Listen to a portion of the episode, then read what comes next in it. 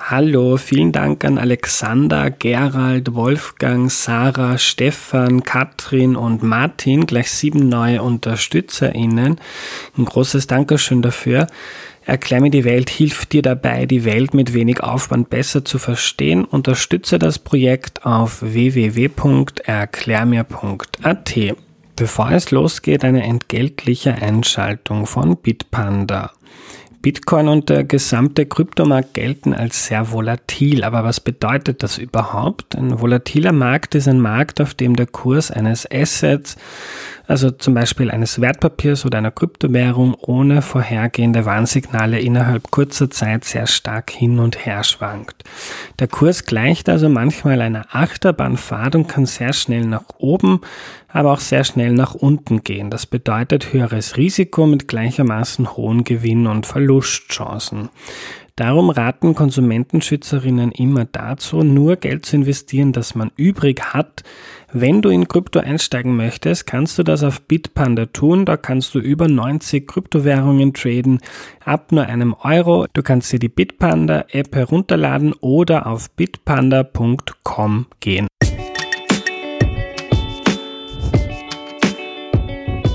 Hallo, ich bin der Andreas und das ist Erklär mir die Welt, der Podcast, mit dem du die Welt jede Woche ein bisschen besser verstehen sollst. Heute geht es um Österreichs Neutralität und die erklärt uns Martin Senn. Hallo Martin. Hallo, danke für die Einladung. Leider digital, wir wollten das ja eigentlich in Innsbruck aufnehmen, aber da ist mir Covid dazwischen gekommen. Ich glaube, dir dann auch. Ja. Ähm, magst du dich zu Beginn noch kurz vorstellen, Martin? Ja, also mein Name ist Martin Senn. Ich bin assoziierter Professor für internationale Beziehungen hier im Institut für Politikwissenschaft der Universität Innsbruck und ich bin nebenbei auch ähm, Lektor, Gastlektor an der Diplomatischen Akademie in Wien. In meiner Forschung beschäftige ich mich schwerpunktmäßig mit Fragen der Weltordnung, vor allen Dingen auch mit der politischen Ordnung zur Kontrolle der Kernenergie oder auch der nuklearen Ordnung, wie sie genannt wird. Ich beschäftige mich aber auch ähm, seit einiger Zeit mit Fragen der österreichischen Außen- und Sicherheitspolitik. Martin, Österreich ist neutral. Was heißt denn das? Neutral sein heißt, dass ein Staat in einer Situation eines Krieges keine der Kriegsparteien unterstützt, dass er sich also aus einer kriegerischen Auseinandersetzung heraushält. Das ist im Wesentlichen der Kern der Neutralität. Also wir sprechen hier von einer militärischen Neutralität. Deswegen wurde jetzt bei dieser Debatte über die österreichische Neutralität in den letzten Wochen auch zu Recht darauf verwiesen, dass Österreich militärisch neutral ist. Mhm. Also das heißt jetzt, wir liefern keine Waffen, also wir dürfen laut unserer Verfassung keine Waffen an die Ukraine oder auch nicht an Russland liefern in diesem Konflikt. Aber politisch müssen wir nicht neutral sein. Ähm, das heißt, wir können sagen, moralisch, politisch sind wir auf der Seite von einer Kriegspartei, aber wir greifen nicht ein. Genau, also ein neutraler Staat darf keine Kriegspartei unterstützen. Also er darf keine Maßnahmen setzen, die dazu führen können, dass eine Kriegspartei einen Vorteil oder einen Nachteil hat. Also wir dürfen keine militärischen Rüstungsgüter an eine Kriegspartei liefern und ähm, eben auch nicht in kriegerische Auseinandersetzungen eingreifen. Wir dürfen auch nicht ähm, fremde Truppen auf unserem Territorium stationieren, solche Dinge. Ja. Äh, seit wann ist Österreich neutral und warum eigentlich? Warum wir neutral sind, ist eine sehr gute Frage. Ähm, die Neutralität war im Wesentlichen die Vorbedingung dafür, dass Österreich einen Staatsvertrag erhalten konnte. Also es wurde klar, dass die Neutralität Österreichs eine Bedingung vor allen Dingen der Sowjetunion ist dafür, dass Österreich wieder ein souveräner Staat werden kann. Die westlichen Alliierten waren eher skeptisch bezüglich der österreichischen Neutralität am Beginn, vor allen Dingen auch mit Blick in Richtung Deutschland, weil die Befürchtung war, dass Österreich ein Modellfall werden könnte und dadurch der politische Druck auf Deutschland ähm, erhöht werden könnte. Martin, machen wir einen Schritt zurück. Kurz, ja. äh, Österreich war zehn Jahre nach dem Zweiten Weltkrieg, zehn Jahre lang ähm, besetzt. Ähm, wer waren die Alliierten? Also wie hat das circa funktioniert? Nur kurz, damit wir wissen, wovon wir reden.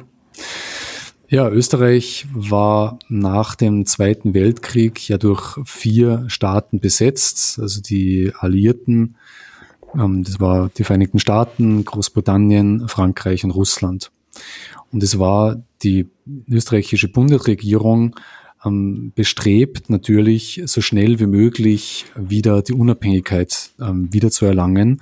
Und als Bedingung dafür, dass Österreich wieder vollständig unabhängig sein kann, als Bedingung dafür, dass die Besatzungsmächte aus Österreich abziehen, hat eben Russland ähm, diese, diese, ähm, diese Neutralität ins Spiel gebracht. Und es war am Anfang eben von den westlichen Alliierten jetzt eher, wurde eher skeptisch betrachtet, diese Neutralität.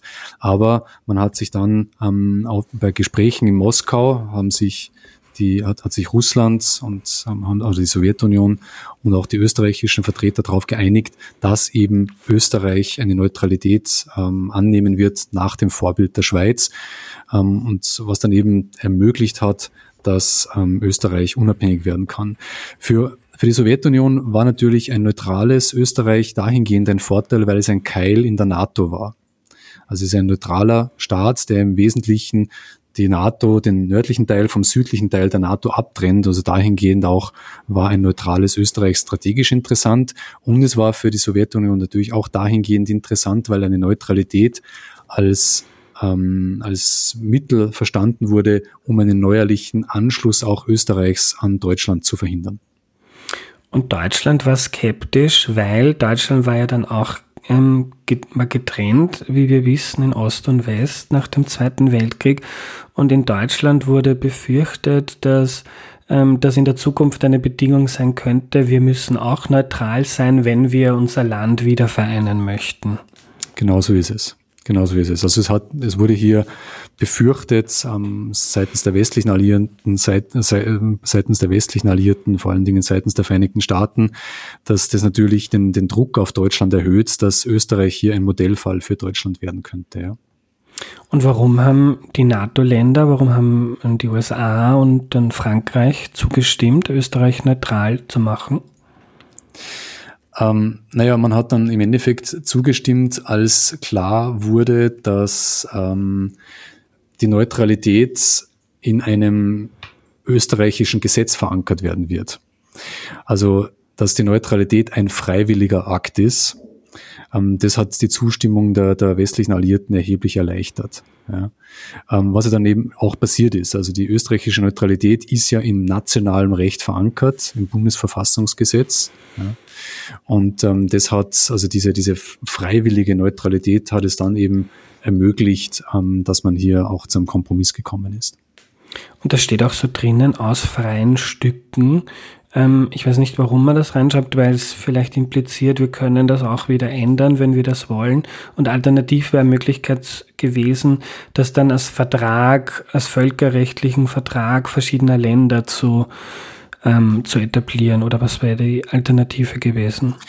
Genau, die Alternative wäre gewesen, ein Vertrag, ähm, also im Endeffekt die Neutralität im Staatsvertrag drinnen, also eine, eine Neutralität, die ähm, eben in einem, in einem völkerrechtlichen Vertrag ähm, kodifiziert ist oder angelegt ist. Das wäre die Alternative gewesen. Aber man wollte eben bewusst eine Form der Neutralität wählen, ähm, die im nationalen Recht verankert ist, dass es eben ein freiwilliger Akt Österreichs ist, hier diese Neutralität zu wählen. Ja. Ähm, wobei eben so freiwillig war es nicht, weil es ganz klar war, dass das eine Bedingung ist der Sowjetunion ähm, für den Abschluss des Staatsvertrags und damit für die Unabhängigkeit von Österreich. Martin, was bringt uns die Neutralität? Jetzt ist mal klar, zu Beginn hat es Österreich gebracht, dass das Land ähm, wieder seine Souveränität zurückbekommt, dass die ausländischen Soldaten abrücken. Ähm, jetzt sind viele Jahrzehnte vergangen. Was bringt uns die Neutralität heute? Ich habe so das Gefühl, dass die Interpretation vieler Menschen ähm, so ist, wir sind neutral, wir greifen nicht in kriegerische Konflikte ein.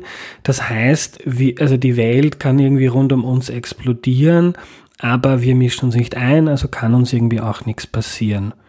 Ähm, was bringt Österreich die Attraktivität im Jahr 2022? Da muss ich ein wenig ausholen. Gerne. Also, ich würde mal zunächst sagen, die erste Frage, die wir uns stellen müssen, ist, was hat uns die Neutralität in der Vergangenheit gebracht? Und dann würde ich sagen, unterhalten wir uns darüber, was uns die mhm. Neutralität in der Gegenwart und vielleicht auch in der Zukunft bringt oder bringen kann. In der Vergangenheit hat sie uns schon ermöglicht, ähm, eine gewisse Rolle in der, in der internationalen Politik zu spielen. Ja, also die Neutralität hat uns ermöglicht, dass wir ähm, zu einer Drehscheibe der internationalen Diplomatie werden. Die Neutralität ähm, hat es ermöglicht, dass wir ähm, eine gewisse auch Brückenfunktion wahrnehmen konnten zwischen Ost und West, hat es uns ermöglicht, dass wir während dem Ost-West-Konflikt beispielsweise ähm, Schritte zugehen konnten auf die Staaten Westeuropas. Das waren, da waren natürlich andere Faktoren auch im Spiel, ja, aber zumindest hat uns die Neutralität zu einem glaubwürdigen Akteur der Weltpolitik gemacht. Und es wurde auch entsprechend gelebt. Also Österreich hat lange Zeit eine sehr aktive Neutralitätspolitik verfolgt, ja, die vor allen Dingen durch die Person von Bruno Kreisky ähm, geprägt war. Ähm, also ich würde schon sagen, dass die Neutralität in der Vergangenheit dahingehend einen Mehrwert gehabt hat. Mhm. Ob sie uns jetzt tatsächlich militärisch geschützt hat in der Vergangenheit, das mag man bezweifeln. Also es hätte auch entsprechende Pläne gegeben im Kriegsfall, dass die Neutralität Österreichs eben nicht gewahrt worden wäre von den Staaten des Warschauer Pakts. Ja. Du hast mir so ein, du hast mir so ein Papier zu lesen gegeben, also eine Arbeit von dir, und da hast du, fand ich sehr interessant, steht drinnen, also man hat die Archive geöffnet ähm, mhm. nach dem ähm, nach dem Fall des Eisernen Vorhangs und hat da äh, konnte man nachlesen, dass im Kriegsfall der Plan war, jetzt nicht an Österreich vorbei äh, Krieg zu führen, sondern ähm, da trotzdem einfach durchzugehen. Genau. Genau. Also die Neutralität wäre aller Wahrscheinlichkeit nach, äh, oder was man im, jetzt im Nachhinein eben durch die Öffnung der Archive erfahren hat, wäre die Neutralität ähm, verletzt worden oder nicht gewahrt worden. Ja. Also, also was ich da, was ich da interpretiere oder daraus lerne, ist, Neutralität heißt jetzt nicht, wir spielen nicht mit in euren kriegerischen Konflikten, uns geht das nichts an, sondern jeder Staat muss, also wenn man, wenn man neutral ist und das auch nicht nur am Papier was sein soll, ähm, sondern das auch gewahrt werden soll, dann muss man in irgendeiner Form auch nützlich sein, also dieser neutrale Status für die anderen Länder, ähm, weil sonst ähm, ignorieren die das. Genau, es gibt bei der Neutralitätspolitik zwei Dimensionen. Es gibt, äh, wenn man so möchte, die, die, die Dimension der Attraktivität, ja, wie du richtig gesagt hast. Also wenn die Neutralität, der Status der Neutralität für andere Staaten attraktiv ist, wenn er einen Mehrwert hat für andere Staaten, dann wird der Status gewahrt werden. Ja, also wenn Österreich ähm, eben als, ähm, als, als Ort der internationalen Diplomatie auftritt, ja, wenn ähm, Österreich als Ort der Begegnung auftritt, ähm, wenn Österreich einen Mehrwert für andere Staaten hat, dann werden sie eher geneigt sein, die Neutralität zu respektieren. Es hat aber auch die andere Dimension, also wenn man so möchte, die Abschreckungsdimension. Also die Neutralität wird eher gewahrt werden, wenn eben die Eintrittskosten hoch sind. Also wenn ein Staat damit rechnen muss, dass er den Neutralen nicht einfach so überlaufen kann, überrennen kann, ja, sondern dass es eben Kosten nach sich zieht. Und das kann man bei der Schweiz zum Beispiel eben nicht von der Hand weisen, dass die Schweizer Streitkräfte hier schon sehr hohe Eintrittskosten ähm, erfordert hätten, wenn beispielsweise das Deutsche Reich ähm, die Schweiz angegriffen hätte. Mhm. Und du hast vorhin gesagt, Kreisky hat das sehr vertreten, diese ähm, expansive Außenpolitik stark einbringen und so die Neutralität attraktiv machen mhm. und so auch irgendwie die Sicherheit Österreichs zu gewährleisten. Und du, du zitierst in dem in der Studie, die du mir geschickt hast, auch den Kreisky, dass er gesagt hat, die so eine, eine aktive Außenpolitik ähm, trägt mehr zu unserer Sicherheit bei, als jetzt die Militärausgaben zu erhöhen.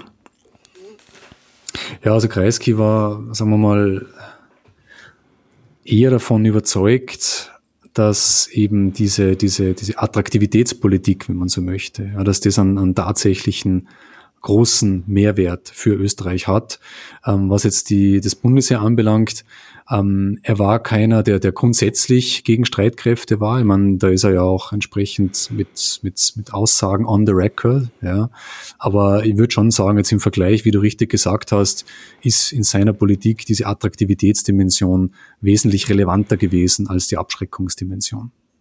Kannst du uns kurz ein bisschen einführen in die Außenpolitik Kreiskis? Was hat der da gemacht, dass Österreich in der Weltpolitik eine wichtigere Rolle hatte als zuvor? Also er hat einmal zunächst erkannt, dass man im Inneren ähm, Expertise zur Außenpolitik braucht. Das ist ein wichtiger Punkt. Also Kreisky hat beispielsweise die Diplomatische Akademie in Wien wieder eröffnet. Er hat ähm, das Österreichische Institut für internationale Politik gegründet. Und da merkt man, dass er eben erkannt hat, okay, wenn Österreich ähm, in der Weltpolitik eine relevante Rolle spielen möchte, dann braucht Österreich auch im Inneren Expertise. Und das möchte ich an der Stelle auch anmerken. Das ist ein Punkt, der, der derzeit auch problematisch ist in Österreich, weil es ist uns einfach auch vieles an außenpolitischer Expertise verloren gegangen. Aber über das können wir vielleicht später noch einmal sprechen, wenn du Lust hast. Mhm. Das Zweite, was, was man sieht, ist, dass, dass Kreisky sehr, sehr bestrebt war, eben auch ähm, internationale Organisationen in Österreich anzusiedeln. Also Stichwort ähm, UNO-City ähm, er war bestrebt, auch eine, eine Vermittlerrolle zu spielen, also Österreich wirklich auch ähm, in, in, in kon internationalen Konflikten als Vermittler zu positionieren. Da war er einmal mehr, einmal weniger erfolgreich. Aber Österreich hat sich vor allen Dingen auch engagiert für eine eine, eine Öffnung gegenüber den Staaten Osteuropas. Ähm, er hat versucht, auch sich zu engagieren im Nahostkonflikt. Also hier merkt man schon, dass, dass er eben auch verstanden hat, dass Österreich die Rolle eines Brückenbauers spielen sollte. Wie gesagt, er war einmal mehr, einmal weniger erfolgreich, aber die Ambition war auf jeden Fall da.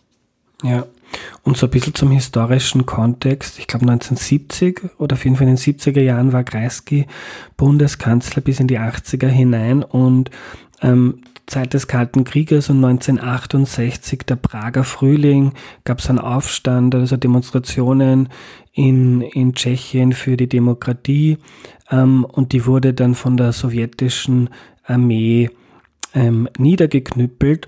Und das war eine Zeit, wo es vielleicht ähm, ähm, nicht so war wie jetzt dann nach den 90ern, wo man sich relativ in Österreich in Sicherheit wiegen konnte, sondern das war irgendwie eine Zeit, die von vielen Konflikten und von diesem Ost-West-Konflikt geprägt war, ähm, wo man sich auch nicht so sicher sein konnte, ähm, dass wie die, Tschech äh, wie die sowjetische Armee ähm, da nach Prag ist, ob die dann wirklich da in Prag auch Stopp macht und nicht vielleicht weitergeht bis zur früheren sowjetischen Demark Demarkationslinie, sagt man, also dem besetzten Gebiet bis zur, bis zur Enns in Österreich. Ähm, hat Russland ja zum Beispiel auch da beim Georgien-Konflikt gemacht, ist ja dann auch weiter hinausgegangen, als da interveniert wurde und hat da ähm, Flächen besetzt. Und das ist so ein bisschen der Kontext auch dessen, ähm, was vielleicht dann auch Kreisky dazu gebracht hat, da äh, aktiver Außenpolitik zu machen, wie man das vielleicht im Hier und Jetzt in Österreich kennt. Definitiv. Ich meine, es war ja die, die, die Position Österreichs eine ganz andere. Also wie du richtig sagst, wir waren ja, wenn man so möchte, ein Frontstaat im Kalten Krieg. Also direkt an unserer Grenze war der eiserne Vorhang, war die Grenze zum ähm, Ostblock. Also wir waren zu der Zeit damals ja wirklich exponiert und direkt an diesen, an diesem Berührungspunkt der beiden, der beiden Großmachtblöcke. Also von dem her war ähm, das eine Zeit, in der, in der Außenpolitik, sagen wir mal, noch viel unmittelbarer war, als, es, als sie es heute ist. Hm. Also die zwei Begriffe Attraktivität und Abschränkung kann man jemanden, der dann ähm, über Österreich durchmarschieren möchte, auch Kosten zuführen. Militärische sind die zwei Aspekte, die du angesprochen hast. Bleiben wir noch kurz bei der Attraktivität. Wie attraktiv ist denn Österreichs Neutralität ähm, heute? Ja, ich würde sagen, wir haben es mit der Attraktivität auch ein wenig, ein wenig schleifen lassen. Also man kann ja feststellen, dass ähm, die österreichische Neutralität rechtlich nach dem EU-Beitritt oder mit dem EU-Beitritt immer stärker eingeschränkt worden ist. Da können wir vielleicht auch später nochmal drüber mhm. sprechen. Und gleichzeitig zu dieser rechtlichen Einschränkung oder der Einschränkung des rechtlichen Geltungsbereichs lässt sich feststellen, dass die politische Auseinandersetzung über das Wesen der Neutralität im Endeffekt eingeschlafen ist. Also man hat sich eigentlich keine großartigen Gedanken mehr darüber gemacht, was es jetzt heißt, für Österreich neutral zu sein, wie man diese Neutralität leben soll. Und man hat deswegen auch ein wenig diese Attraktivitäts- oder man hat diese Attraktivitätsdimension vernachlässigt. Ja. Ähm, ich würde auch sagen, es waren einige, einige, es sind einige Dinge passiert, die nicht unbedingt die Glaubwürdigkeit der österreichischen Neutralität gestärkt haben. Also beispielsweise ähm, der Tanz von Karin Kneißl mit Wladimir Putin ist natürlich problematisch. Ja, auch das, das ähm, ähm, die, die, das Fahnenhissen auf dem Bundeskanzleramt und dem Außenministerium ist ähm, schwierig gewesen, hat auch entsprechende Reaktionen hervorgerufen. Ja. Das war 2021 im Mai beim ähm, Gaza-Konflikt, genau. wo Israel in Palästina ähm, eingerückt ist und ich glaube, damals war noch Kurzkanzler oder? Genau, ja. Ja, und da ist die Flagge gehisst worden. Also genau. Genau. Also ich meine, über das kann man diskutieren, aber ich, meine, ich sehe schon, also ob das jetzt eine weise Entscheidung war oder nicht, aber ich sehe schon ähm, eine gewisse Unbedarftheit im Umgang mit, mit der Neutralität. Ja. Und der zweite Punkt, also das ist also gleichzeitig noch kurz zur Attraktivität. Es gibt ja dann schon noch, also die UNO-City gibt es ja nach wie vor und ähm, auch die Atomverhandlungen mit dem Iran ähm, finden ja auch in Wien statt. Also so ganz eingeschlafen ist es nicht, oder? Na, wir sind natürlich immer noch Standort für viele internationale Organisationen und auch ein Standort für, für, für internationale Verhandlungen. Also das stimmt schon. Ähm, aber wie gesagt, also trotzdem ist die Attraktivität der Neutralität jetzt nicht, nicht sehr gepflegt worden in den letzten Jahren, mhm. sagen wir mal so. Beziehungsweise ja. noch einmal, man hat sich zu wenig Gedanken darüber gemacht, was wir jetzt mit dieser Neutralität machen können noch, ja, wie, man, wie wir uns positionieren können. Und zwar jenseits von, von Beschwörungen, ja, wir sind neutral und wir sind ein Brückenbauer, sondern wirklich, okay, was heißt das jetzt konkret? Wie können wir diese Rolle ausfüllen? Mhm. In welchen Bereichen? Ja, das finde ich total spannend, auch diese Kosten-Nutzen-Kalkulation eines möglichen Aggressors, jetzt die Neutralität zu akzeptieren oder nicht, ist ja angesichts des Ukraine-Kriegs irgendwie leider aktueller, als es zuvor war. Also die Attraktivität der Neutralität ähm, sinkt und gleichzeitig zweiter Aspekt Abschreckung. Das gesagt, die Schweiz hätte im Zweiten Weltkrieg Deutschland ähm, hohe Kosten verursachen können, so wie das jetzt auch das ukrainische Militär ähm, mit Russland macht. Ähm, wenn ich aufs Bundesheer blicke, kenne mich überhaupt nicht damit aus, aber rein aus medialer Rezeption, ähm, haben wir das, den zweiten Aspekt der Neutralität auch nicht so ernst genommen. Genau. Also sagen wir mal, das, das Bundesheer ist ja leider in, in der Geschichte der Zweiten Republik immer sehr, ja, immer sehr, sehr, sehr stiefkindlich behandelt worden. Ähm, das Bundesheer ist vor allen Dingen auch in den letzten Jahren und Jahrzehnten auf der einen Seite, was die Aufgaben anbelangt, eigentlich überdehnt worden. Es sind immer neue, neue Dinge dazugekommen und gleichzeitig aber budgetär eigentlich auch kaputt gespart worden. Also diese Abschreckungsdimension ist, ähm, ist wirklich vernachlässigt worden, das muss man sagen. Ja. Gleichwohl ähm, ist die derzeitige Debatte über die Finanzierung des Bundesheers auch nicht ganz unproblematisch aus meiner Sicht. Und zwar, ähm, wie gesagt, ich kann das teilen und ich verstehe das und es ist gerechtfertigt, dass man sagt, ja, unser Bundesheer braucht mehr Geld. Ja. Man muss sich aber trotzdem zunächst einmal die Frage stellen, mehr Geld für welche Aufgaben? Also bevor wir über, über Ausgaben sprechen, sollte man mal über die Aufgaben vom österreichischen Bundesheer sprechen. Und hier man, muss man einfach auch dem Umstand Rechnung tragen, dass Österreich im Wesentlichen von NATO-Staaten umgeben ist und von der neutralen Schweiz. Ja? Das heißt, unsere, unsere ähm, Situation, unsere außenpolitisch, unser außenpolitischer Kontext, die Situation, in der wir uns außenpolitisch befinden, hat sich schon im Vergleich zum, zum Ost-West-Konflikt einfach auch fundamental geändert. Ja, also mhm. wir sind kein Frontstaat mehr in einer geopolitischen Konfrontation, sondern wir sind im Endeffekt eingebettet sowohl in die NATO als auch in die Europäische Union, also dahingehend eigentlich ein Binnenland geworden. Ja. Und das muss man bei den Verteidigungsausgaben aus meiner Sicht einfaktorieren. Also ein mhm. Angriff, ein großer konventioneller Angriff auf das österreichische Bundesgebiet. Das halte ich für ein sehr, sehr, sehr unwahrscheinliches Szenario. Ein Szenario, für das wir uns aus meiner Sicht nicht rüsten brauchen. Wir müssen uns mit der Frage beschäftigen, welche Rolle soll denn das österreichische Bundesheer im europäischen Kontext spielen? Wir sind ja Teil der europäischen Außen- und Sicherheitspolitik, der gemeinsamen Sicherheits- und Verteidigungspolitik. Und da gibt es eben diese berühmte Beistandsklausel. Und das ist vor allen Dingen auch deswegen relevant, weil ja vor kurzem die ähm, europäischen NATO-Staaten gesagt haben, dass sie im Angriffsfall den äh, neutralen und äh, allianzfreien Staaten ähm, zur Seite stehen werden. Das heißt aber, Österreich muss sich überlegen, was wäre denn unser Beitrag im Beistandsfall? Und da sind wir jetzt bei dieser Thematik des Trittbrettfahrers. Es wird ja nicht selten argumentiert, ja, Österreich ist ein sicherheitspolitischer Trittbrettfahrer. Ich sehe das nicht so. Ich sehe das dahingehend nicht so, dass ich sage, Österreich kann zu einem sicherheitspolitischen Trittbrettfahrer werden, muss es aber nicht. Was meine ich damit? Das bezieht sich noch einmal auf diese Beistandsklausel in der Europäischen Union. Wenn wir auf der einen Seite erwarten, dass uns die europäischen NATO-Staaten durch die Beistandsklausel schützen, wenn es zu einem militärischen Angriff kommt, dann müssen wir aus meiner Sicht auch sagen, okay, wenn ein anderer europäischer Staat Opfer eines militärischen Angriffs wird, dass wir auch einen Beitrag zu, dieser Beistandspflicht leisten. Wenn wir das nicht tun, dann sind wir ein Trittbrettfahrer. Ja. Rechtlich sind wir dazu in der Lage. Rechtlich ist es kein Problem. Ja. Aber eben, das, das heißt, es muss die politische Überlegung her, wie wollen wir unser Bundesheer ausrüsten, um in solchen Kontexten eine Rolle spielen zu können. Das muss die Überlegung sein, mhm. weil das ist der wahrscheinlichere Fall. Ja.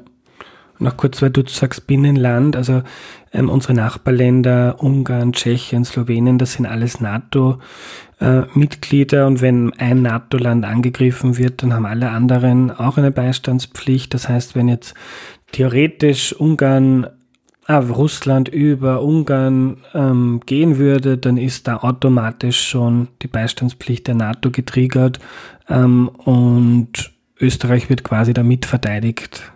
Genau werden. Genau. Zur Beistandspflicht in Frankreich, ich habe das in der Studie da beschrieben, einmal ist die gezogen worden beim Attentat in Paris, im Bataclan. Mhm. Ähm, was, was ist da damals, ähm, was ist damals passiert und was war der Beitrag Österreichs? Ähm, ja, man muss, da, muss man jetzt unterscheiden. Also wir haben jetzt ja zuerst über die Beistandspflicht im Rahmen der NATO gesprochen, also Artikel 5 des Washingtoner Vertrages. Mhm. Und ähm, die Beistandspflicht, auf die du dich jetzt bezogen hast, das ist ja die Beistandspflicht genau. im Rahmen der Europäischen Union. Genau, also es sind zwei, das sind zwei unterschiedliche Beistandspflichten. Ja. Ähm, eben damals hat nach den, nach den Terrorangriffen in, in Paris hat ähm, Frankreich eben ähm, diese, diese Beistandspflicht eingefordert ja.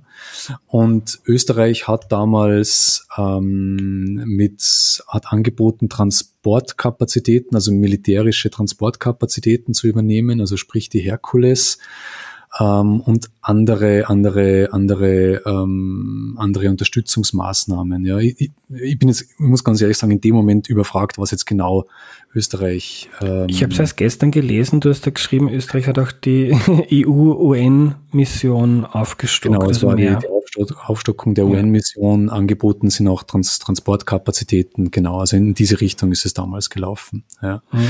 Aber da ist auch bei dieser Beistandspflicht muss man, muss man auch sagen, gibt es zwei, zwei Dinge, die man bedenken muss. Erstens einmal ist bei der europäischen Beistandspflicht auch nicht automatisch eine militärische Beistandspflicht gemeint. Ja, das heißt, die, den Staaten steht es frei, welchen Beistand sie leisten. Also es ist eine politische Frage, welcher Beistand hier zu leisten ist, ob es jetzt militärisch oder nicht militärisch ist. Das ist der erste Punkt.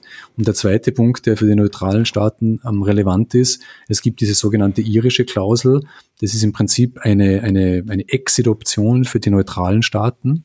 Weil die irische Klausel im EU-Recht sagt, dass es ähm, dass neutrale Staaten sich im Endeffekt von solchen Beistandsverpflichtungen heraushalten könnten, wenn sie wollten. Ja. Mhm. Und was wäre deiner Meinung nach dann eine, eine sinnvolle Aufgabe für das Bundesheer in diesem EU-Rahmen, in dem sich Österreich jetzt bewegt? Also man muss sich mal anschauen,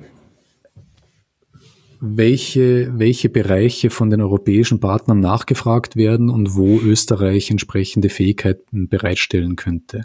Also es gibt ja, es gibt ja Bereiche, wo Österreich wirklich ähm, auch international führend ist. Also gerade so auch ähm, Gebirgskampf, solche Dinge. Ja.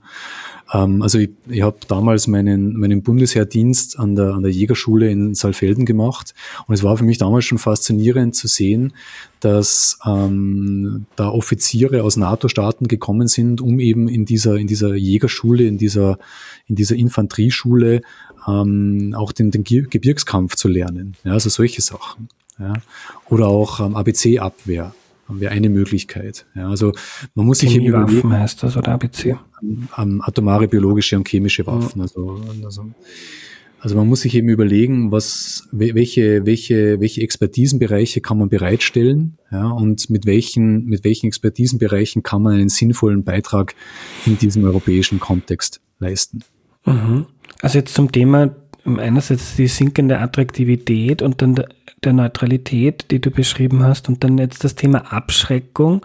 Aber was heißt das dann fürs Thema Abschreckung, dass Österreich eigentlich nicht in der Lage sein muss, ähm, sich jetzt zu sich selbstständig, ähm, also hohe Kosten einem Angreifer ähm, zu, zu verursachen. Also dass man eher darauf schauen, ähm, wie bringt man das so im gemeinsamen europäischen Konzert zusammen.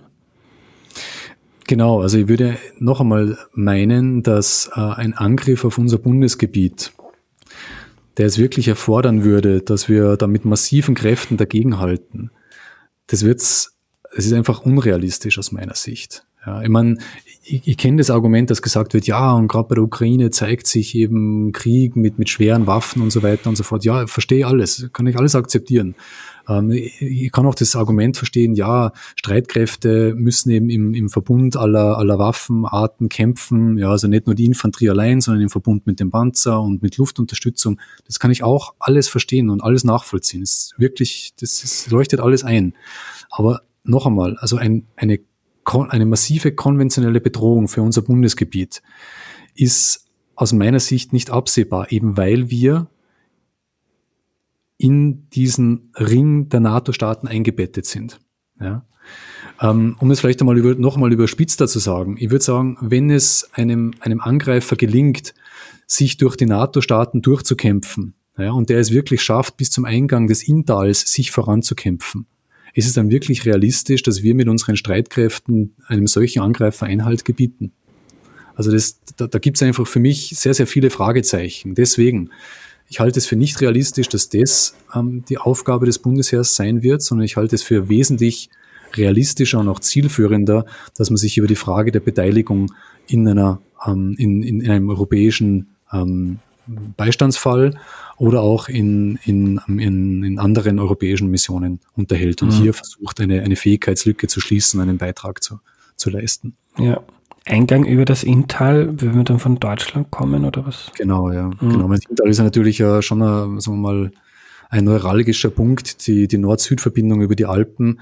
Aber wie gesagt, also wenn es ein Staat schafft, sich durch NATO-Gebiet bis, äh, bis nach Rosenheim durchzukämpfen, dann haben wir, glaube ich, eh andere Probleme. Mhm. Dann ist es eine Bedrohung von einer Dimension, die man auch mit österreichischen Streitkräften dann wahrscheinlich nicht mehr in den Griff bekommen würde. Ja. Ähm, jetzt gab es ja auch in Österreich Debatten über einen NATO-Beitritt. Das ist eigentlich heute unvorstellbar.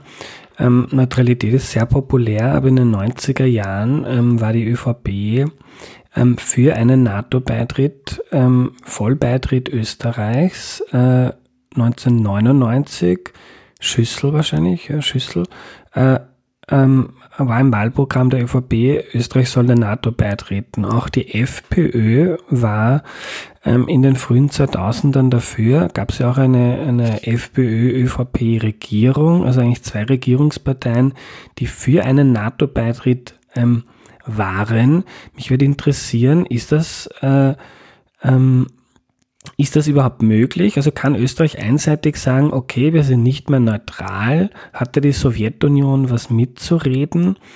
Ähm, und Damals kam es ja nicht dazu, ich weiß nicht, was nicht ernst genommen wurde, oder aber auch, was eine Zweidrittelmehrheit braucht im Nationalrat und die SPÖ immer schon gegen einen NATO-Beitritt war. Also zunächst einmal die Frage, könnte Österreich überhaupt ähm, einseitig die Neutralität beenden?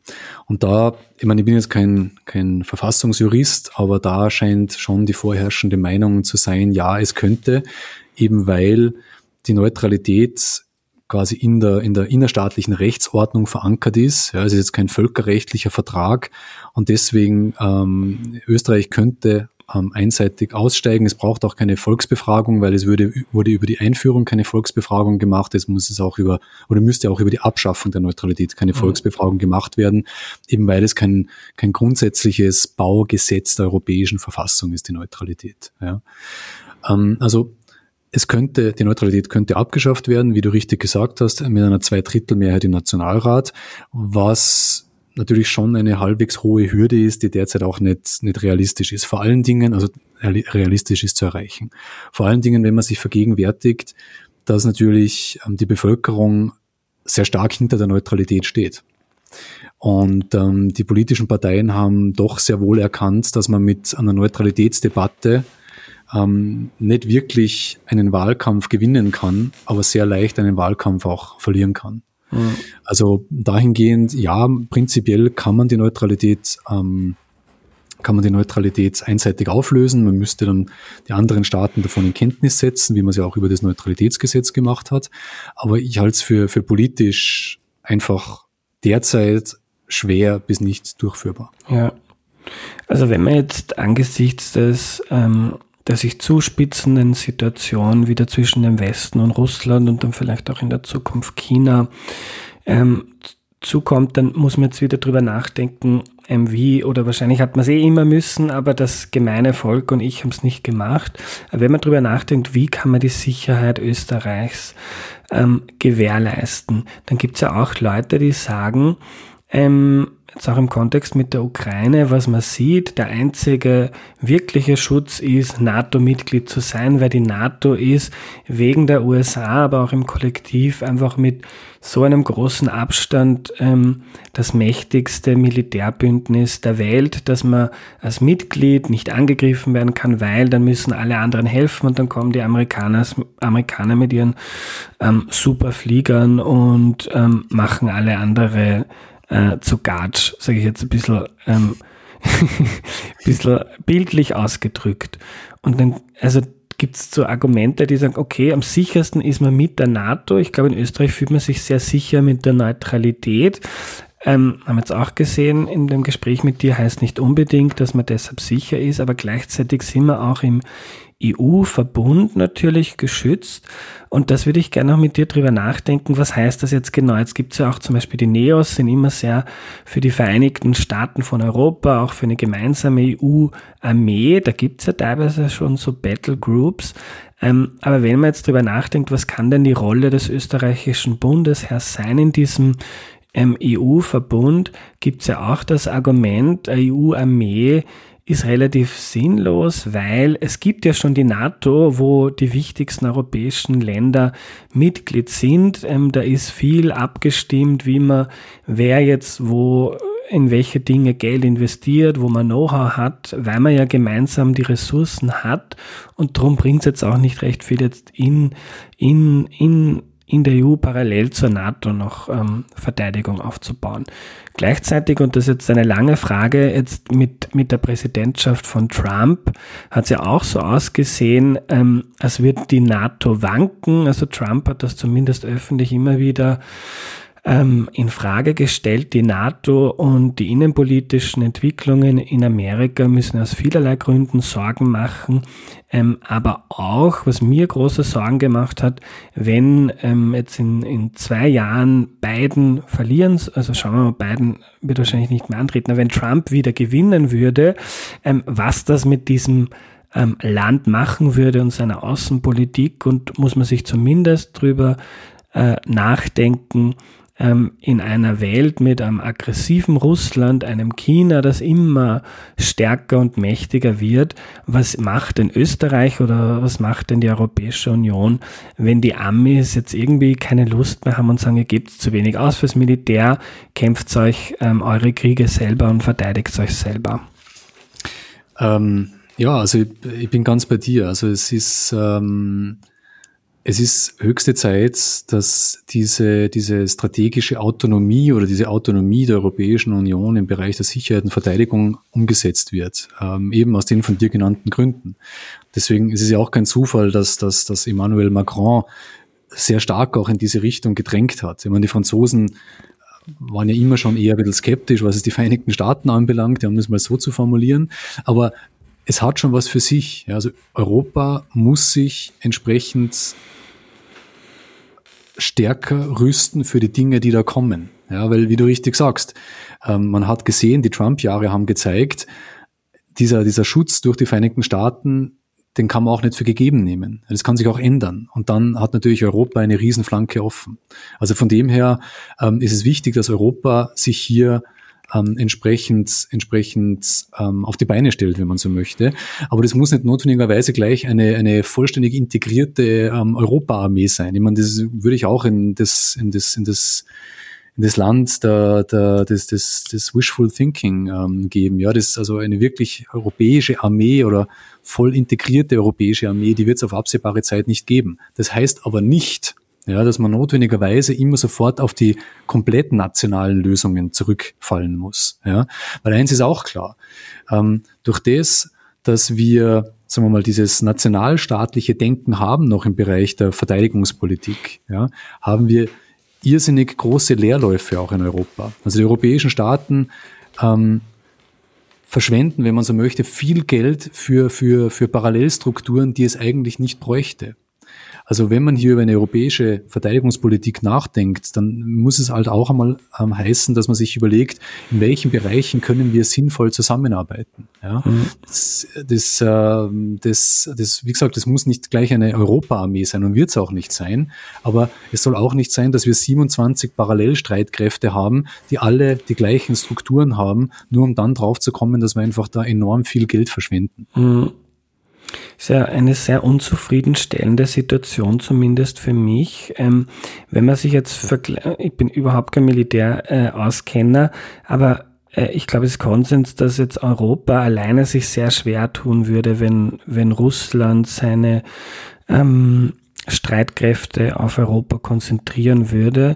Und wenn man sich anschaut, Russland hat circa so eine, eine Wirtschaftsleistung wie Italien und die EU ist ähm, als Kollektiv ähm, das der reichste äh, Verbund, also meisten Ressourcen, wirtschaftlichen Ressourcen der Welt, auch mehr wie die Amerikaner, aber irgendwie militärisch ähm, schwach. Und das ist dann gerade in Österreich, jetzt auch in Deutschland bis vor dem Ukraine-Krieg Ausbruch, ist so das Militär, auch wegen unserer schweren Geschichte wahrscheinlich, ähm, immer etwas, was mit sehr viel, ja, mit, mit Samthandschuhen angefasst wurde und was ich auch im eigenen Freundeskreis gemerkt habe in, in den letzten Monaten, wo ich dann öfter dafür argumentiert habe, dass Österreich sein Militär ernster nehmen muss, dass die EU das Militär ernster nehmen muss, ähm, wo glaube ich oft das Gefühl war, warum soll man jetzt da aufrüsten, dann tun es die anderen auch und dann ähm, kommen erst die Konflikte, wenn wir nichts tun, wenn wir keine Waffe in die Hand nehmen, ähm, dann sind wir, dann ist das am sichersten. Aber ich glaube, das ist ein bisschen eine ähm, naive Sicht der Dinge. Also solange wir nichts tun, tun uns auch die anderen nichts, ähm, ist wahrscheinlich nicht die beste Außen- und Verteidigungspolitik. Na, das ist das Prinzip, Prinzip hoffen, dass nichts passiert. Ähm, mhm. Also ich würde, ich gebe dir vollkommen recht. Also wir, wir haben, glaube ich, in Österreich oder wir müssen uns mehr über, über Fragen auch des militärischen Gedanken machen. Ähm, und ähm, das, das schließt an das an, was ich vorher gesagt habe, dass wir, dass wir auch mehr außen- und sicherheitspolitische Expertise brauchen in Österreich.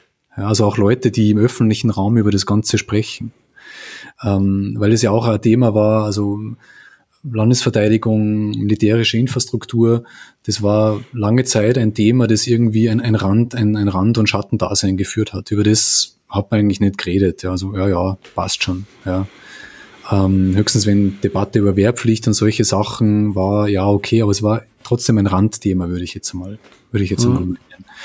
Ähm, und das, müsste, das, soll, das sollte sich oder das muss sich auf jeden Fall ändern aus meiner Sicht. Also wir müssen uns mehr mit dem Thema beschäftigen. Wir brauchen aber auch mehr Expertise in dem Bereich. Ja. Und das muss aus meiner Sicht eine breite Expertise sein. Also wir brauchen auf der einen Seite wirklich tatsächliche Militärexperten, also Personen, die sich mit, ähm, mit Waffen und, und, und Gerät auskennen, mit militärischer Taktik, mit militärischer Strategie. Ja, die, die haben wir auch in Österreich. Wir haben sehr gute Leute. Ja. Ähm, wir brauchen aber auch Leute, die sich mit breiterer Sicherheitspolitik beschäftigen. Wir brauchen mehr Leute, die ähm, auch im Bereich der Friedensforschung beispielsweise tätig sind. Wir brauchen mehr Leute, die sich mit Rüstungskontrolle beschäftigen. Also hier haben wir schon in verschiedenen Bereichen Nachholbedarf. Und noch einmal, ein wichtiger Punkt aus meiner Sicht ist, dass wir außen- sicherheitspolitische Expertise breit aufstellen. Also nicht nur Militärexperten, nicht nur Sicherheitspolitik-Experten, sondern auch wirklich Friedensforschung, andere Bereiche, ja, auch ähm, nicht militärische Bereiche, also Entwicklungspolitik zum Beispiel, auch ein wesentlicher Teil von Außenpolitik. Oder dass wir ähm, mit, dass wir wieder mehr Experten haben, die sich auch mit der Neutralität beschäftigen. Ja? Also das wäre wirklich wichtig, um damit auch längerfristig ähm, die öffentliche Debatte zur Außenpolitik sagen wir mal, bunter zu gestalten, mit mehr Meinungen ja, und prominenter zu gestalten. Das wäre ja. auf jeden Fall wichtig in Österreich. Also ein bisschen davon wegzukommen, von dieser österreichischen Mentalität. Ähm, wir sind so klein, wir sind eines der reichsten Länder der Welt, aber die Welt ähm, geht uns nicht, äh, wir, am liebsten machen wir da unser Ding und die Welt geht uns nicht so viel an. Genau. Das ist eigentlich lustig, weil eigentlich hat ja, müsste ja normalerweise ein, ein Kleinstaat noch ein größeres Interesse an Außenpolitik haben, weil einfach ein größerer Teil der Welt für uns Außenwelt mhm. ist. Ja. Also von dem her müssten ja gerade wir als kleinerer Staat ein, ein noch viel größeres Interesse daran haben, ähm, uns mit dieser, mit dieser Außenwelt zu beschäftigen. Ja. Und, ähm, und das ist ja auch dahingehend noch relevanter, weil eben ein kleinerer Staat doch auch in Summe weniger Ressourcen zur Verfügung hat für seine Außenpolitik als eine Großmacht. Ja? ja. Deswegen müssen wir uns einfach überlegen, wie gehen wir mit diesen Ressourcen um, wie setzen wir sie ein, wo legen wir den Fokus drauf, wie wollen wir uns positionieren. Martin, letzte Frage, noch eine ganz kleine. Ähm, du musst in zwei Minuten weg, weil du den Ex-Botschafter Großbritanniens triffst.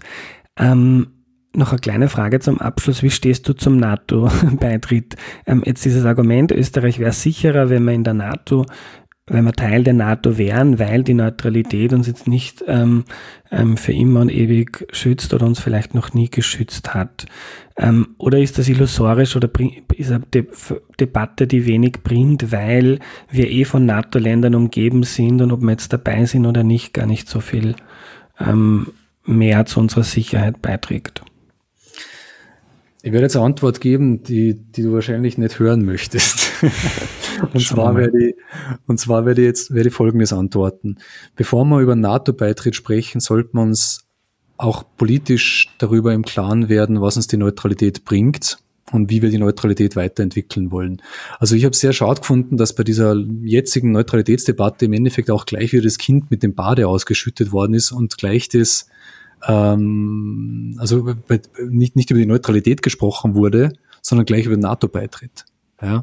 Also es müsste mal politisch und von politischen Akteuren diskutiert werden, was ist unsere Neutralität? Was wollen wir mit der Neutralität? Wo wollen wir mit der hin?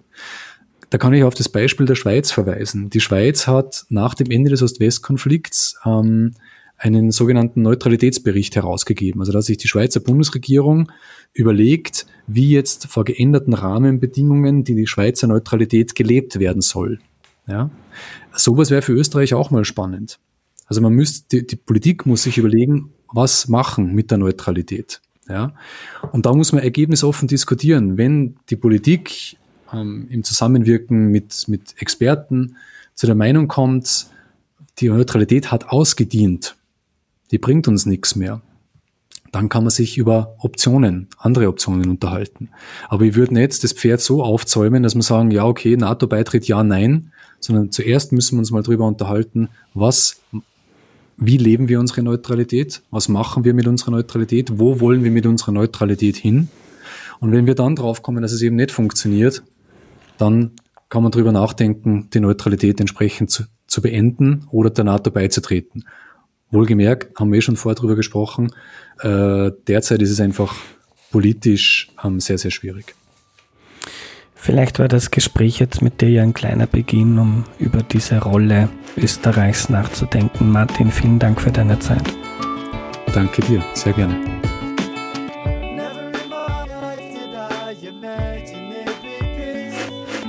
Was nehme ich mir mit? Österreichs Neutralität ist keine Versicherung dafür, dass Österreich bei kriegerischen Konflikten verschont bleibt. Die Neutralität muss man pflegen, sie muss attraktiv für die Welt sein. Das kann sie etwas sein, indem Österreich sich aktiv an der Lösung und Vermittlung von internationalen Konflikten einbringt. Es wird immer wieder versucht, aber insgesamt seit langer Zeit ziemlich vernachlässigt. Es fehlt mittlerweile auch die Expertise im Land, sagt Martin. Das Ganze wird schleifen gelassen, genau wie die Entwicklungspolitik übrigens. Die Neutralität muss attraktiv sein und sie muss verteidigt werden können. Nur wenn ein Land einem Angreifer hohe Kosten verursachen kann, überlegt er es sich vielleicht zweimal. Ähm, und weil Österreich aber mitten in Europa und von NATO-Ländern umgeben ist, mit Ausnahme der Schweiz, die selber neutral ist, ist eine konventionelle Aufrüstung aber vielleicht nicht die sinnvollste Sache, sagt Martin. Vielmehr braucht es im Land einmal eine Debatte darüber, wie wir uns international und vor allem in der EU-Verteidigung und Außenpolitik stärker einbringen können. Die Neutralität wird von vielen schon lange so verstanden, dass uns die Welt und die Kriege da draußen nichts angehen. Sie sollte aber genau das Gegenteil sein. Wenn man sich militärisch zurückhält, dann muss man sich politisch umso aktiver einbringen. Wie das geht, zeigt etwa Ärzte ohne Grenzen. Auch die leben Neutralität. Ich hatte in Folge 174 Markus Bachmann von Ärzte ohne Grenzen zu Gast und er hat erklärt, wie humanitäre Hilfe funktioniert. Es war eine hochinteressante Folge mit ziemlich orgen Geschichten. Danke fürs Zuhören. Erklär mir die Welt hilft dir dabei, die Welt mit wenig Aufwand besser zu verstehen. Unterstütze den Podcast bitte auf www.erklärmir.at. Diese Woche gibt es noch eine zweite Folge, die Jubiläumsfolge von Erklär mir die Welt zum vierten Geburtstag. In der Woche drauf geht es dann um das Thema Drogensucht. Eine persönlich Betroffene erzählt. Bis dahin eine schöne Zeit. Euer Andreas.